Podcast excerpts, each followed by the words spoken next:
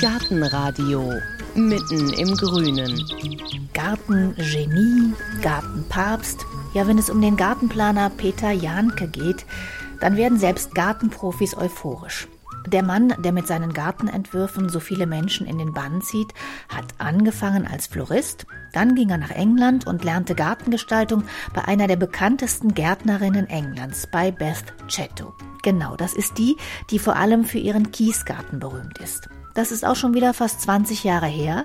Mittlerweile plant Peter Jahnke nicht nur spektakuläre Gärten, er schreibt auch Gartenbücher, betreibt eine Gärtnerei und seinen eigenen 14.000 Quadratmeter großen Garten hat er zu einer ja, Bühne für unterschiedlichste Pflanzengesellschaften gemacht was seine Gartenkunst so besonders macht, wie er selber so tickt und was man sich vielleicht von ihm abgucken könnte, darüber haben wir bei einem Spaziergang durch seinen Hortus, so heißt sein Garten, gesprochen.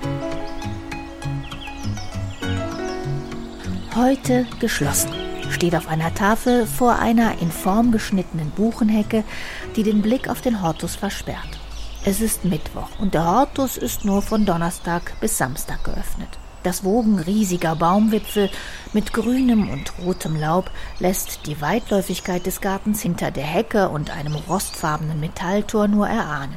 Als ich klingele, rollt das Tor fast lautlos zur Seite und gibt den Weg frei auf ein überwältigend schönes Panorama.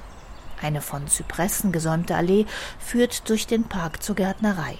Peter Janke kommt mir entgegen, ein schlachsiger Mann in beiger Korthose und hellgrüner Daunenweste, mit kurzem hellen Haar und einem gestutzten Bart aller Musketier. Von gartenpäpstlicher Unnahbarkeit keine Spur.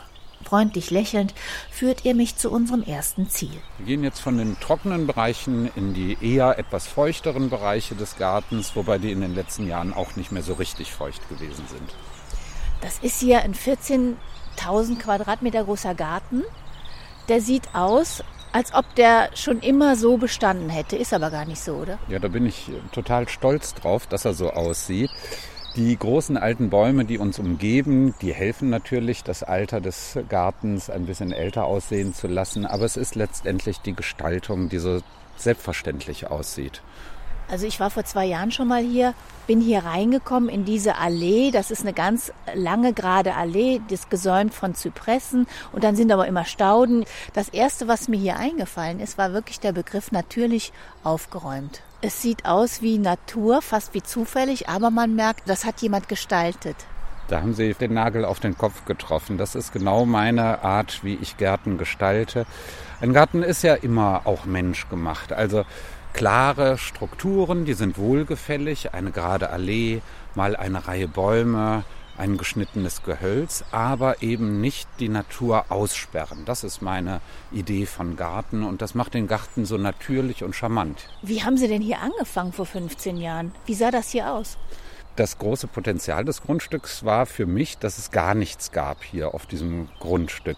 Es sah aus wie ein äh, zu klein geratener komischer Golfplatz, weil es gab nur Rasenflächen.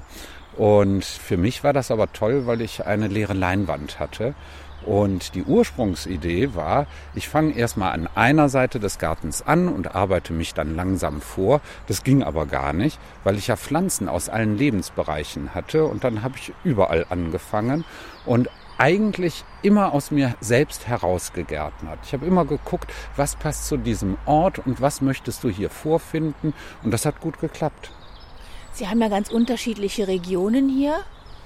Sumpfig, sonnig, waldig dass das Grundstück so unterschiedlich von den Bodenbedingungen ist, das war für mich ein absolutes Eldorado, weil ich bin ja großer Pflanzenfreund und ich wusste von Anfang an, hier kannst du ganz, ganz viele unterschiedliche Pflanzen für unterschiedliche Standorte auch anpflanzen. Und natürlich war erstmal ein bisschen Planung als erster Schritt ganz, ganz wichtig. Ich habe eingeteilt nach Lebensbereichen und dann aber immer auf mich selber gehört, was willst du, wenn du am Ende eines reichhaltigen Arbeitstages nach Hause kommst, was möchtest du selber vorfinden? Und das war, glaube ich, die wichtigste Fragestellung.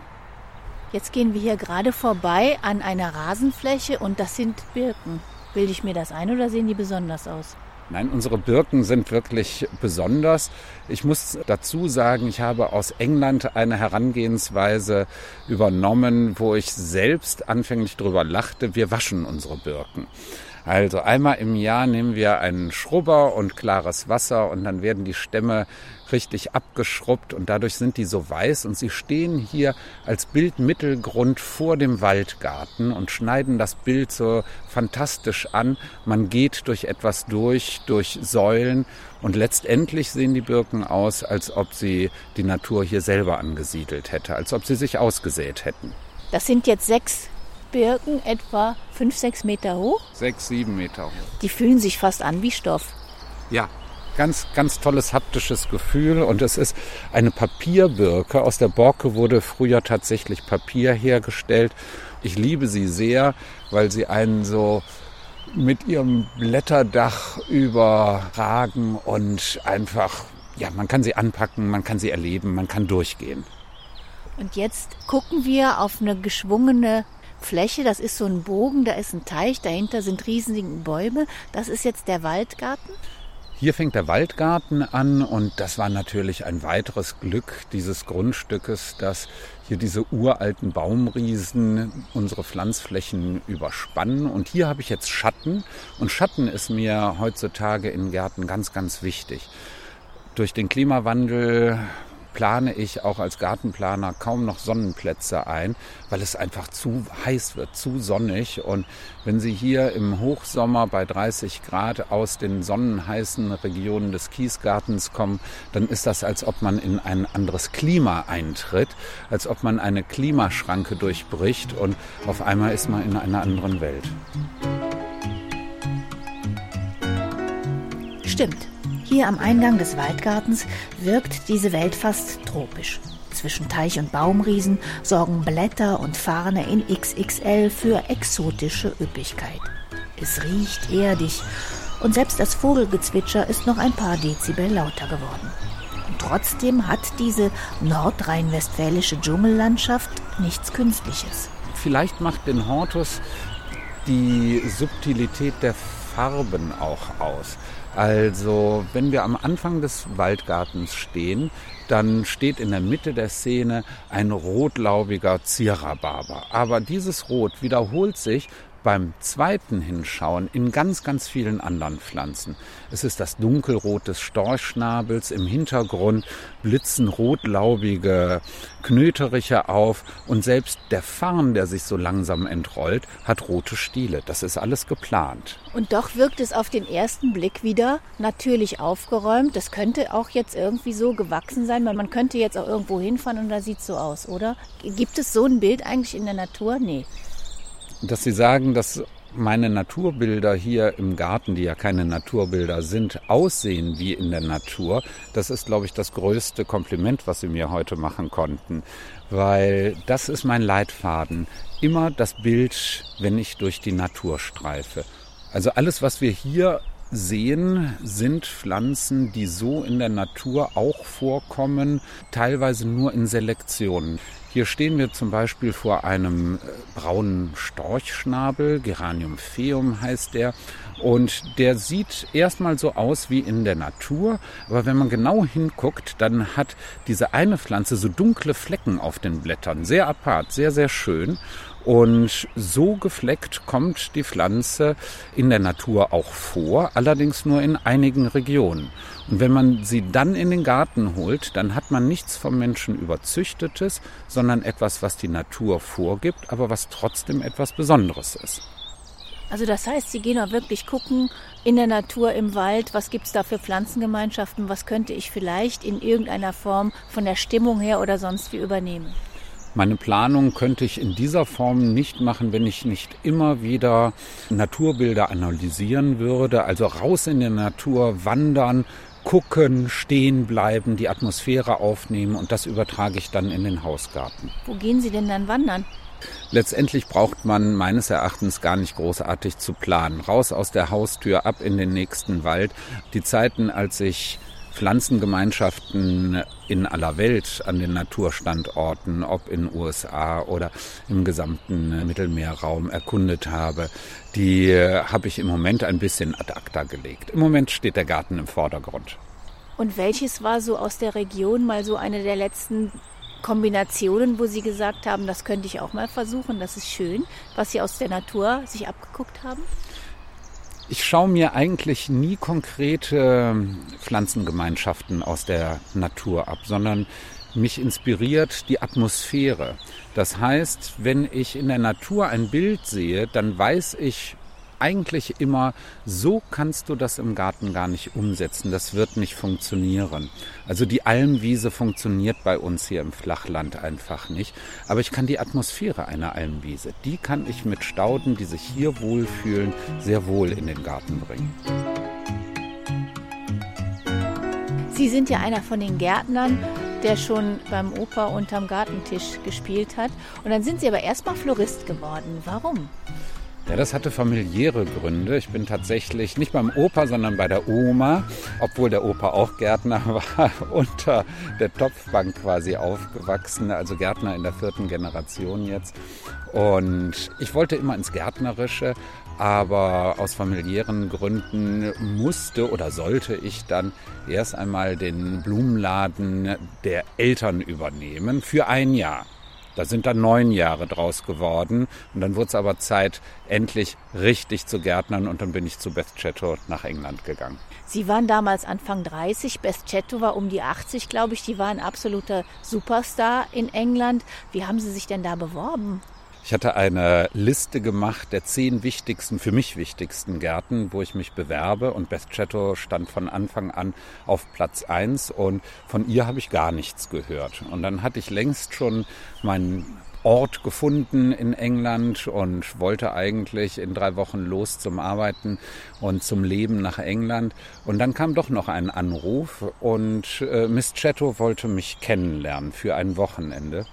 Und kurzum, ich bin nicht wieder nach Hause gekommen, habe mir meine Sachen nachschicken lassen und habe dann da eine unfassbar tolle gärtnerische Zeit verlebt.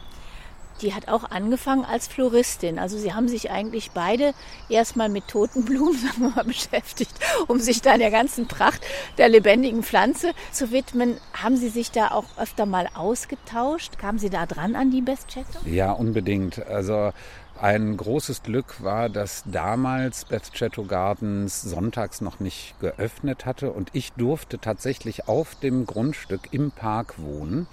Und sonntags war Beth Chatto Gardens für zwei Leute, für Beth Chatto und für mich. Und wir haben jeden Sonntag unseren langen, ausgedehnten Sonntagsspaziergang gemacht. Das war schon sehr prägend. Sie ist ja berühmt vor allem für ihre Kiesgärten. War es das, was Sie auch am meisten fasziniert hat? Ich war erstmal erstaunt, dass ihr Ruf mit dem Kiesgarten gar nicht unbedingt ihr Anfang war, sondern sie hat immer schon standortgerecht gegärtnert und hat mit einem Wassergarten mit einem großen angefangen, der wunderschön ist. Und erst relativ spät, Anfang der 1990er, kam dann ihr später weltberühmter Kiesgarten hinzu. Was haben Sie denn da gelernt oder was hat Ihnen da die Augen geöffnet in dieser Zeit? Beth Chatto hat mir wirklich die Augen nochmal geöffnet. Mein Vater hatte das schon zuvor getan, aber für die Eleganz von wilden, naturhaften Pflanzen, also weg von der überzüchteten Sorte und hin zu dem, was die Natur von sich aus hervorbringt das dann in einer Kombination, die dann doch wieder eine menschgemachte Gestaltung ist. Das habe ich vorher nicht so zusammenbringen können und Beth Chatto war da sicherlich eine Meisterin drin. Wie war die so persönlich? Ja, wie war Beth Chatto persönlich? Wenn sie aus ihrer Beth Chatto-Rolle herauspurzelte, zum Beispiel an unseren Sonntagsspaziergängen, dann war sie einfach nur eine unfassbar charmante, sehr weise, sehr kluge und immer höchst höfliche Dame. Und wenn sie im Best-Chatto-Modus war? Dann hat sie lektoriert. Dann hat sie das, was man sagte, lektoriert. Dann hat sie sich selbst lektoriert. Und dann trat sie in die Rolle des äh, Vortragenden. Immer gut, auch da immer höflich, aber etwas sehr formal, sehr britisch. Sie selber waren ja auch nicht immer so auf der Schiene natürlich aufgeräumt. Am Anfang haben Sie eher formale Gärten gestaltet. Ist das einfach auch, weil es einfacher ist oder wechselt der Geschmack oder merkt man einfach auch so gesellschaftliche Stimmungen oder wie kam es eigentlich zu der Entwicklung? Also ich denke, die Tatsache, dass ich früher in meinen frühen Planungen deutlich formaler unterwegs war, als ich das heute bin, liegt an vielen Faktoren. A, verändert man sich selbst als Mensch und je älter ich werde, desto entspannendere Gartenbilder brauche ich. Ich möchte, wenn ich in den Garten trete, möchte ich mich wirklich entspannen und zur Ruhe kommen. Und das kann ich mit naturhaften Bildern. Die Formalität der Anfangsjahre war natürlich auch einer Mode unterworfen, die sich mittlerweile auch ein bisschen gewandelt hat. Gehen Sie manchmal noch gucken in die Gärten, die Sie anfangs gestaltet haben und denken, oh, hätte ich heute anders gemacht? Oh ja, das ist immer ganz spannend, in einen Garten zu kommen, den ich vor vielen, vielen Jahren gestaltet habe. Und einige dieser Gärten begleite ich noch. Und es heißt ja nicht, dass eine Gartenplanung komplett immer umgekrempelt werden muss, sondern man kann durch das geschickte Hinzufügen oder Wegnehmen von einzelnen Elementen auf einmal einen ganz neuen Stil in einem Garten aufmachen. Es regnet, vielleicht suchen wir uns einen kleinen Baum, unter den wir kurz gehen können. Ach, was ist das denn hier? Da kommen die Blätter aus aus den Ästen? Aus den Ästen heraus, ja. Auch das ist einfach nur ein Zufallssämling, eine Mutation des Urwelt-Mammutbaums, der so bizarr wächst, also nichts klar gezüchtetes, sondern in der Natur so entstanden. Little Creamy heißt die Sorte. Ich liebe ihn sehr, weil er wie ein großer Farn oder irgendwie was Urweltliches aussieht. Es war ein ziemlich nasser, frischer Frühling. Sie bereiten sich jetzt schon seit vielen Jahren auf trockene, heiße Sommer vor. Funktioniert das dann trotzdem, wenn wir dann mal wieder so einen Frühling haben, wie er früher einmal war? Wenn der Klimawandel wirklich in einer ganz geraden Aufwärtsbewegung stattfinden würde, könnte man natürlich mit den Pflanzen auch einfacher darauf reagieren. Dass der Klimawandel da ist, ist logisch, aber es wird eine Wellenbewegung nach oben sein. Fest steht, dass Wetterextreme immer extremer werden, immer schwieriger, Wind, Starkregen, Kälte im Frühjahr wie dieses Jahr, Spätfröste, aber eben auch Temperaturspitzen. Und meine Herangehensweise ist, dass ich möglichst viele unterschiedliche Pflanzen im Garten ansiedel, an den unterschiedlichen Standorten, damit, wenn eine Pflanze mal nicht mehr funktioniert, ich immer noch genügend andere habe, die das Gartenbild übernehmen können in einer Situation, wo wir keine konkreten Fakten haben, sondern nur eine Tendenz, muss man entsprechend auch darauf agieren. Künstlich bewässern kommt für Sie nicht in Frage. Warum nicht? Künstlich bewässern kommt für mich aus mehreren äh, Gründen nicht in Frage. Punkt eins ist, ich finde es vom Messen so eine wichtige Ressource wie Wasser zu vergeuden, in Anführungsstrichen, für den Hausgarten. Ein weiterer Punkt ist, dass immer mehr Menschen sich Bewässerungsanlagen einbauen lassen, also Bewässerungssysteme, die wieder aus Plastik bestehen, die wieder importiert werden, die wieder viel Technik und auch Störungsanfälligkeit bedeuten. Kosten kommen noch hinzu. Aber der wichtigste und erklärlichste Grund ist, was machen Sie denn, wenn Sie nicht mehr bewässern dürfen? Dann hilft ihre Bewässerungsanlage überhaupt gar nichts mehr. Und so ist es ja passiert in einigen Gemeinden, in der Pfalz zum Beispiel, durften sie weder Leitungs- noch Brunnenwasser benutzen. Und dann können sie eigentlich nur noch dem Sterben ihres Gartens beiwohnen. Und Sie wohnen auch hier im Garten? Es ist mein Privatgarten, der Hortus, und das war, glaube ich, das Wichtigste und, und Richtigste, was ich getan habe. Ich habe hier nie einen Schaugarten angelegt, sondern das Wohnhaus steht in der Mitte und ich habe meinen Garten, so wie ich ihn haben wollte, angelegt. Und das empfehle ich auch jedem anderen Gartenbesitzer. Vollkommen wurscht, was die Nachbarn sagen oder was gerade en vogue oder hip ist. Gärtnern Sie aus sich selbst heraus. Ich habe natürlich Lieblingsplätze und ein Lieblingsplatz ist diese Bank dort drüben, weil durch ein Sonnenfenster zwischen den hohen Bäumen da hinten, immer genau im Hochsommer, wenn wir Feierabend machen hier, da kommt dann nochmal für eine Stunde Licht hin. Und wenn ich da am liebsten auch ganz alleine sitzen kann und nur gucken, hören, genießen, das Rauschen, die Vögel, die Farben sehen kann, dann gibt mir der Garten genau das zurück, was ich in ihn ja auch oft in Arbeit und Kosten reinstecke. Sollen wir uns da einmal zusammen hinsetzen? Das können wir gerne machen. Wir gehen also über den schmalen, weichen Pfad durch den Waldgarten und zurück auf die geschwungene Rasenfläche, über die wir gekommen sind. Am Ende der Fläche steht die Bank vor einem Bogen aus blauen Prärielinien. Das ist so eine halbrunde Teakbank und vor uns ist jetzt eine geschwungene Rasenfläche. Und jetzt haben wir auch wieder eine von diesen schönen Birken rechts hier vor uns. Die sieht allerdings aus, als ob sie nicht gewaschen würde.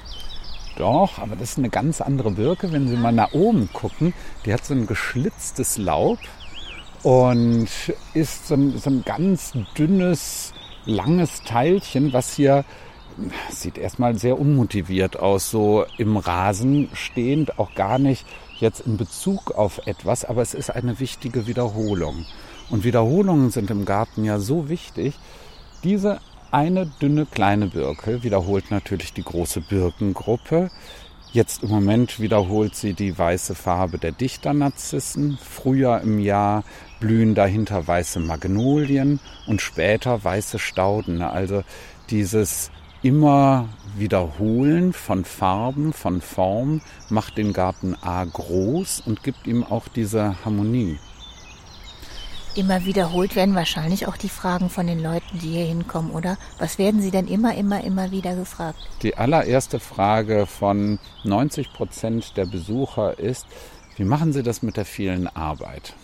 Und ach, es kommt immer darauf an, wie ich dann antworte. Jeder Tag ist ja auch unterschiedlich. Ich habe schon viele Antworten auf diese Frage formuliert. Eine, die ich besonders gern mag, ist Golfspielen macht auch Arbeit.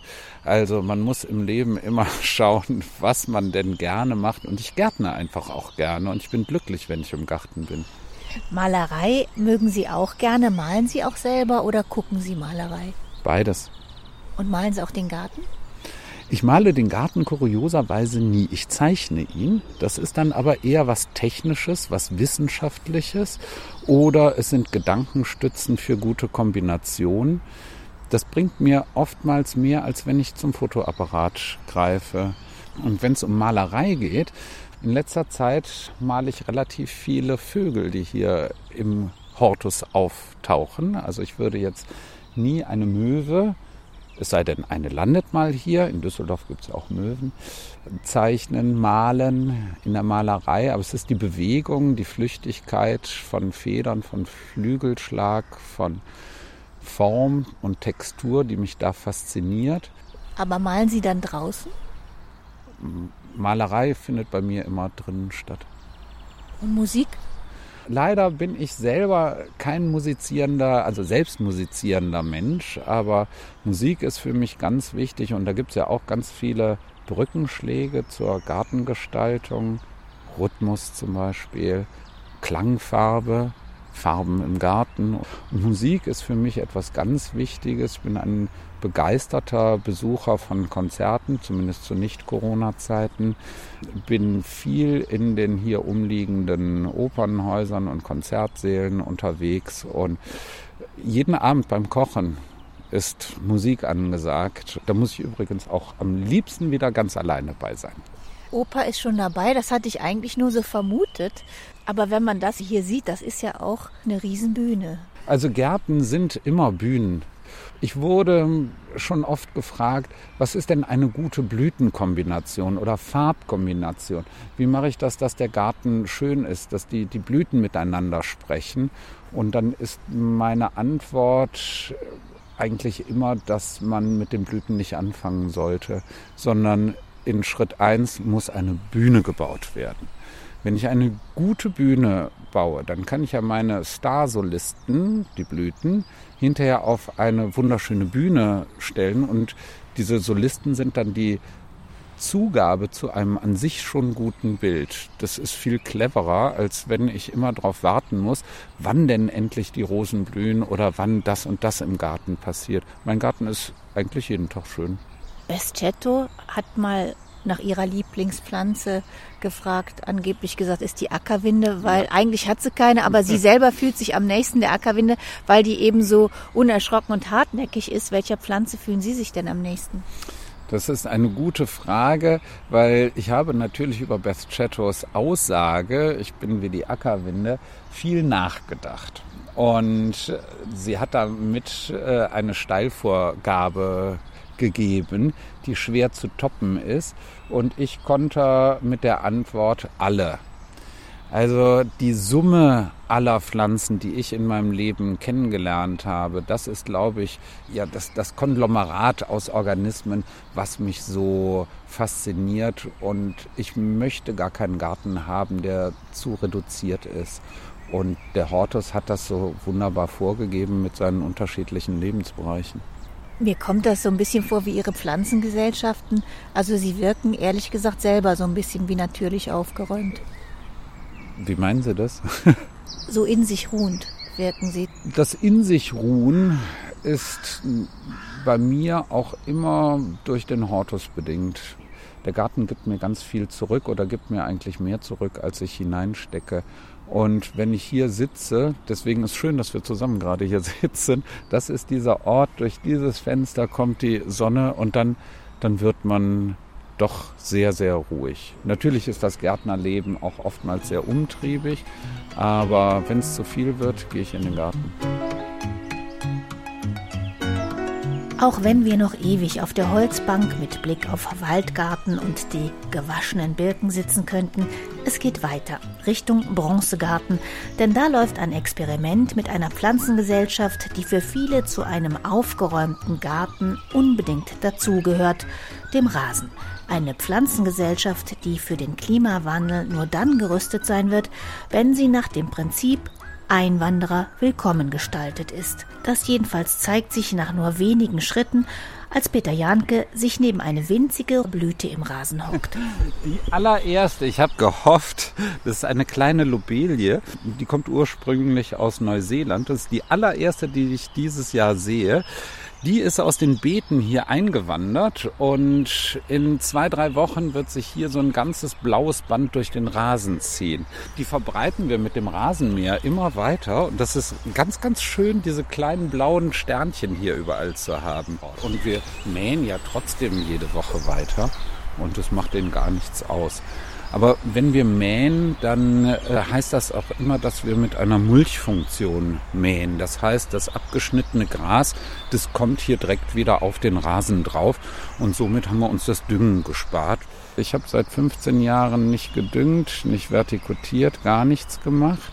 Und hier sind ja ganz, ganz viele Gänseblümchen jetzt drin. Dann sind dort so bräunliche Blätter drin. Das ist Günsel, Ayuga, so, der ist auch sehr trittfest und ich lasse das einfach alles drin. Klee ist auch so ein Gewinner in Rasenflächen. Einige Pflanzen haben sich sogar aus den Beeten hier rein gesiedelt. Also einige Bodendecker, die wandern da rein und sie dürfen hier machen, was sie wollen. Das regelmäßige Mähen ist für eine Rasenoptik allerdings unumgänglich. Sie haben jetzt heute die erste Lobelie im Rasen gesehen. Ich glaube, ich habe meinen ersten Mückenstich auf der Wade. Den hatte ich gestern an der Hand beim Laufen. Also man sieht, äh, nicht nur die Pflanzengesellschaften, auch die Tiergesellschaften funktionieren hier. Ja, das war aber nicht immer so. Also die schwierigste Phase für mich hier in dem neuen Garten vor 15 Jahren war, als ich dann auf einer Rasenfläche als erstes meine Gehölze pflanzte. Das tat ich im Winter und im Frühjahr trieben die dann alle aus, wie erhofft. Und kurze Zeit später war kein Blatt mehr dran, weil eine Armada von Raupen, Läusen und Co. alles niedermetzelte. Nun sind Raupen und Läuse ja nun auch wichtige Bestandteile eines Ökosystems. Aber hier gab es kein Ökosystem. Das war ein gestörtes Verhältnis. Es fehlten einfach die Gegenspieler. Und ich dachte am Anfang, wo bist du hingezogen? Das kann doch gar nicht sein. Und es hat nicht lange gedauert, zwei, maximal drei Jahre. Da war das Gleichgewicht mit so viel Vogelwelt, Insektenwelt wiederhergestellt und seitdem funktioniert's. So kommen wir vom Hölzchen aufs Stöckchen, während wir über den Rasen durch eine Obstbaumallee gehen. Unter den Bäumen darf der Rasen in zwei, wie mit dem Lineal gezogenen, circa zwei Meter breiten Streifen kniehohe Wiese sein und mit seiner geometrischen Artenvielfalt wieder lässig natürliche Aufgeräumtheit verströmen. Wir lassen Silber- und Kiesgarten links liegen und biegen rechts ab in den Bronzegarten, gewissermaßen das Versuchslabor der Rasenforschung. Hier fängt es an. Sehen Sie dieses ja. Fiederpolster. Auch das ist wieder eine Neuseeland-Pflanze. Und die wandert jetzt in den Rasen hier ein. Die steht erst seit letztem Jahr hier. Gucken Sie mal, was die schon für eine Strecke gemacht hat. Und jetzt wieder in Theorie. Die ist unfassbar trockenheitsresistent. Die wird in trockenen Jahren dann einfach das Bild, was sie hier im Beet macht, auch im Rasen fortführen und in feuchteren Jahren wird sie überwachsen vom Gras, das macht ihr aber nichts aus. Kann man drüber laufen, können die Kinder spielen? Ja, macht ihr nichts wenn? Sie, wenn Sie die mal anpacken, also die fühlt sich jetzt nicht irgendwie unangenehm an. Also da kann man auch mit nackten Füßen drauf laufen. Könnte man die auch gleich in den Rasen rein ja. pflanzen? Und das werden wir hier auch tun. Wir werden also noch Inseln in den Rasen hineingeben mit diesen Pflanzen, wo sie sich dann ausbreiten müssen und werden und dürfen und können. und es gibt sogar eine Bewegung in England, die heißt Grass-Free Lawn. Da wird das ganze Thema sogar noch rumgedreht, ad absurdum geführt, dass man gar kein Gras mehr da drin hat in seiner Fläche, auf der man liegt und die jetzt einfach nur dieses ruhige Passepartout bildet, sondern dass es ausschließlich Kräuter sind, die man mähen kann.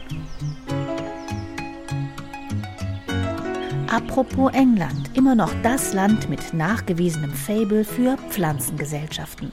Wandert dieses Fable auch so langsam in die hiesige Gesellschaft? Ich habe in relativ kurzer Zeit hintereinander, zwei Jahre lagen nur dazwischen, mehr oder weniger die gleiche Situation einmal in London und einmal in Berlin erlebt. Beide Male war ich zu einer Vernissage, einer Kunstausstellung und irgendwann kommt man dann auch schon mal ins Gespräch mit Menschen.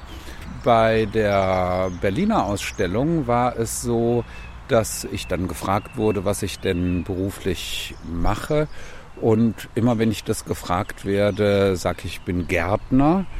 Und die Gesichter wurden auf einmal so ein bisschen antiseptisch nach dem Motto, ach, das ist ja auch schön und viel mehr hatte man sich nicht zu sagen. Gleiche Geschichte, andere Ausstellung in London und ich hatte innerhalb von kürzester Zeit eine Traube von Menschen um mich herum, weil die das so toll fanden. Oh, ein Gärtner, ein Gärtner, ganz, ganz toll. Das war für mich ein ganz klarer Beweis, dass auch das Tun, was wir mit Außenräumen machen, nämlich sie gestalten, einen anderen gesellschaftlichen Wert in England hat als in Deutschland. Aber holen wir langsam auf? Wir holen definitiv auf und ich setze sehr auf eine neue Generation, die das auch wertet, nicht nur den Berufsstand anders betrachtet, sondern auch den Garten für sich selbst wertet. Und so kurios es auch ist, die Corona-Pandemie trägt da sicherlich ein bisschen zu bei, dass man diesen Luxus, wenn man einen Garten hat, wirklich erkennt. Und ganz viele der Fehler oder wo ich denke, das ist ein Gartenfehler, entstehen durch Nicht-Nachdenken des Gartenbesitzers. Dass nämlich erlernte Strukturen, die man vielleicht schon als Kind so gelernt hat, ohne dass man sie hinterfragt, weitergeführt werden. Wenn Sie als Kind neben Ihrem Großvater standen und im Garten, nachdem Sie den halben Tag mit ihm die Erde geharkt haben Und der Großvater, nachdem alles gehakt ist, schön schwarze Erde sichtbar, ihn dann immer wieder übers Köpfchen streichelt und sagt, guck mal, wie schön das ist. Es ist alles ganz ordentlich und das haben wir zwei heute geschafft. Dann werden sie das sehr wahrscheinlich auch übernehmen in ihren privaten Garten, weil sie haben Bestätigung erfahren. Und diese Bestätigung gibt ihnen dann ihr eigenes Tun, ja jedes Mal, wenn sie die Erde wieder schön schwarz aufhaken. Ob das jetzt richtig oder falsch ist, haben sie vielleicht niemals hinterfragt. Und das ist ein großer Aufruf von mir, da doch das ein oder andere, was vielleicht auch nervt, warum kippen denn die Stauden um, hinterfragen und im Zweifelsfall die umgekippte Staude an den richtigen Ort für sie pflanzen, denn wahrscheinlich steht sie zu schattig und diese fürchterlichen Anbindhilfen und Co. einfach in den Keller verbannen oder dem Nachbarn schenken oder wem auch immer und glücklicher werden im Garten. Hm. Und Schönheit liegt ja auch im Auge des Betrachters. Wenn ich meinen Garten liebe, ist er immer schön. Nein. also Schönheit liegt im Auge des Betrachters, da gebe ich Ihnen vollkommen recht. Aber ich bin schon der Meinung, dass es guten Geschmack und schlechten Geschmack gibt.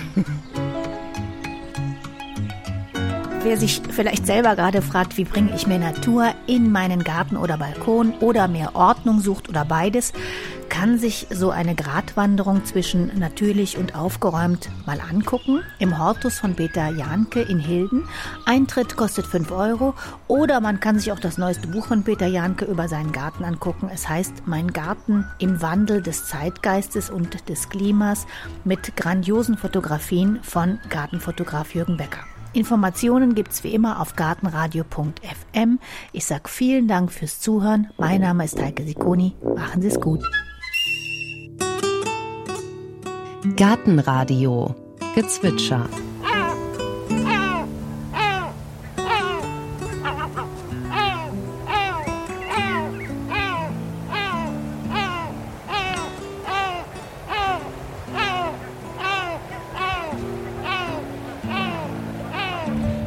Das war die Mantelmöwe. Gartenradio Ausblick. In der nächsten Folge hören Sie, da gärtnern wir auf kleinstem Raum, auf dem Balkon. Wie viel Selbstversorgung auf dem Balkon ist möglich? Welches Obst, welches Kraut oder Gemüse eignet sich für welche Himmelsrichtung? Was tue ich, wenn ich keinen Kompost habe? Muss ich jedes Mal Erde in den Kästen austauschen, wenn ich neuen Salat pflanze? Und wie kriege ich es hin, dass der Balkon lecker ist und auch noch schön aussieht? Klären wir alles in der nächsten Folge.